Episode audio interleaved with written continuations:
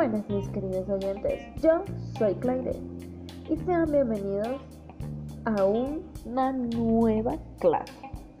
Espero y estén teniendo un excelente día. La clase de hoy será sobre leer y escribir, dos grandes componentes esenciales para tener una buena habla y una excelente gramática. Ok, comenzaremos por el principio. Obvio, ni modo que empecemos por el final. Em, sí, ya sé, mal chiste. Bueno, ya poniéndonos un poco más seriecitos, para que entiendan mejor, comenzaremos respondiendo la pregunta. ¿Qué es leer? Se nos ha impuesto que leer es el conocimiento que adquieres para comprender unos símbolos, o sea, las letras. Pero no solo es eso sino algo un poco más grande y más complejo. Leer es el conocimiento que adquieres a través de un libro o en una obra, o en otras palabras, es el intercambio de conocimiento que ocurre entre el lector y el libro, creando así un nuevo conocimiento más extenso. Ahí aparece la fabulosa, única e inigualable comprensión lectora. Entonces, hasta entender que esta teoría que nos ofrece Louis Rosenbach nos hace ver que la literatura, la lectura es más que la simple comprensión de símbolos dichas en el principio. Aún así, esta teoría nos ofrece dos posturas, la estética y la diferente. La postura estética se da en el momento en que decidimos hablar sobre literatura a leer algunas obras que tengan poesía, entre otras. Es decir, cuando tú mismo, sin que nadie te lo imponga, lees, adquieres tus propios conocimientos de lo que te gusta, provocando placer, disfrute, gozo, recreación, o sea, metiendo emociones a la lectura. Ok, Ahora, la postura eferente es analizar, comprender e interpretar la información que te está ofreciendo esa lectura. Un claro ejemplo para diferenciar las dos sería el hecho de que tú solito te levantes y leas tu libro favorito con temática de terror y suspense. Porque te gusta, porque te da esa sensación de miedo, de adrenalina, imaginándote en el lugar del protagonista. Por otro lado, está la hora de leer un libro de geografía, que sí, tal vez te guste esa materia porque conoces un poco más de geografía e historia y a diferencia del anterior te da un conocimiento verídico que te servirá mucho más que el de terror que te gusta. En pocas palabras, la diferencia es que uno lo lees con emoción y el otro para adquirir conocimiento. Bueno, ya aclarado esto, ahora iremos con ¿qué es escribir? Mis queridos oyentes, no vayan a malinterpretar ni a confundirlo con el transcribir información. Claro, es una pequeña parte de escribir, pero no significa eso escribir es algo mucho más complejo, hasta más complejo que leer.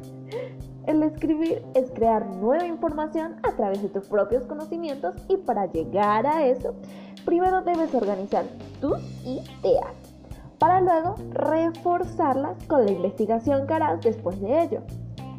Claro, necesitas tener las mejores cualidades de redacción, mm, pero si quieres escribir algo coherente, con buena ortografía, entre otros, si eso es lo que quieres, entonces debes tener las mejores cualidades de redacción. Y hay que tener en cuenta que el escribir es la manera en que la humanidad puede preservar la memoria de hechos ocurridos o hablados en el pasado.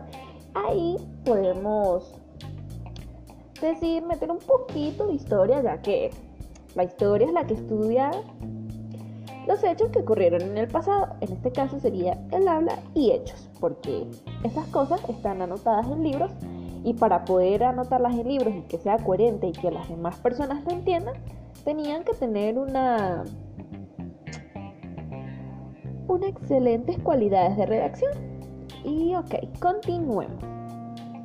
Bueno, como les estaba diciendo, es para preservar lo que ha ocurrido, los hechos del pasado. Este, necesitamos preservar esa información valiosa. También con ella pueden comunicarse.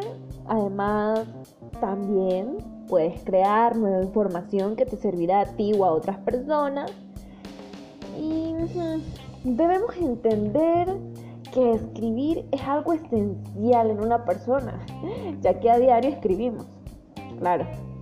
Ejemplo, el guion que escribí para esto, que será corregido por nuestro querido profesor Jesús. O también el teacher Jesus. Pueden buscarlo por YouTube. No quiero hacer promoción ni nada por el estilo. Pero es mi profesor de castellano y les daría una mejor redacción que yo. O hasta, quién sabe, igual y lo igual. Pero bueno, sé que el profesor no me pondrá nota extra por esto, pero igual tenía que mencionarlo para ponerle un ejemplo. Entonces, lo que decía, lo que tú escribes a diario son párrafos o datos cortos, pero el escribir un texto largo o más complejo requiere de más preparación, o sea, capacidad de análisis. Necesitas crear borradores, crear síntesis, esquemas que son los que te ayudarán a crear un buen texto. No es lo mismo escribir una página de un análisis que hiciste sobre tu vida a crear un libro sobre tu vida. O sea, ya culminando con lo que sería escribir, ahora hablaremos sobre el proceso de escritura. Este se divide en cuatro segmentos. La planificación, donde realizas esquemas, organizas tus ideas, buscas la información que necesitas, determinas tus intenciones y al público al que irá dirigido. O sea, primero tendrías que escoger un tema, un, tema, perdón. Por ejemplo, quiero hablar sobre eh, las montañas. Ya tengo mi tema. Tengo que realizar un esquema de cómo voy a organizar la información. Después organizo mis ideas. O sea, yo sé que una montaña es una, una roca que tiene arbolitos. no, mentira. Pero en serio, ya cuando tienes tus conocimientos, ya tienes conocimientos previos de qué es una montaña. ¿Verdad? Eso es organizar tus ideas, conchale. Yo sé que en la montaña es esto, esto y esto, habitan tales seres y, y eso. Ya después de eso, busca una, la información qué es una montaña. Después de que tú buscas esa información que tú necesitas, ¿qué es lo que va a reforzar las ideas que tú tienes. Determinas las intenciones que quieres ver, o sea, que quieres hacer que el o sea, que el, hacer que se proyecte en el público, pues. Que el público diga, conchale, quiero crear conciencia con respecto a esto, ¿verdad? Entonces, ya después de determinar tus intenciones, vas a ver a qué público se lo vas a dirigir. Eh, a los adultos, a los niños, a los adolescentes, al personal de bomberos, al personal oficial del país, etcétera, etcétera. O sea, tienes que determinar el público que va dirigido ya después de que tienes tus intenciones. Bueno, después de ese paso vamos a proseguir con la elaboración de borradores. Ok, después de la elaboración de borradores, tienes que, en la elaboración de, borradores, se redacta un borrador general con el objetivo de organizar las ideas. O sea, en una página vas a colocar todas las ideas que tú tienes, todo lo que investigaste, resumido así como un pequeño análisis, donde viene el siguiente paso que sería la revisión y corrección, que sería una persona que te va, que, que tiene sus conocimientos para poder corregirte y decirte, conchale, tienes que corregir este pequeño detalle, tienes que hacer esto y lo otro. Mira, no me gustó este título, haz algo más llamativo, etcétera, etcétera. Ya para eso es revisión y corrección. Después de eso, ¿verdad?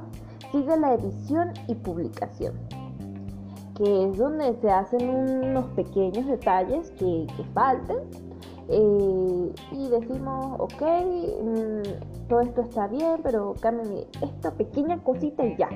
Y así sucesivamente. Son ya pequeñas cosas que sería edición y publicación. Se cambian pequeñas cosas porque para eso tendríamos la revisión y corrección. Se cambian detalles estéticos y luego lo publicamos. Y pues bueno, mis queridos oyentes, fue un placer haber estado aquí con ustedes, explicarles esto. Los amo. no exageremos las cosas, pero de verdad. Muchas gracias por escucharme y espero les haya servido mi información. Hasta la próxima. Chao, chao.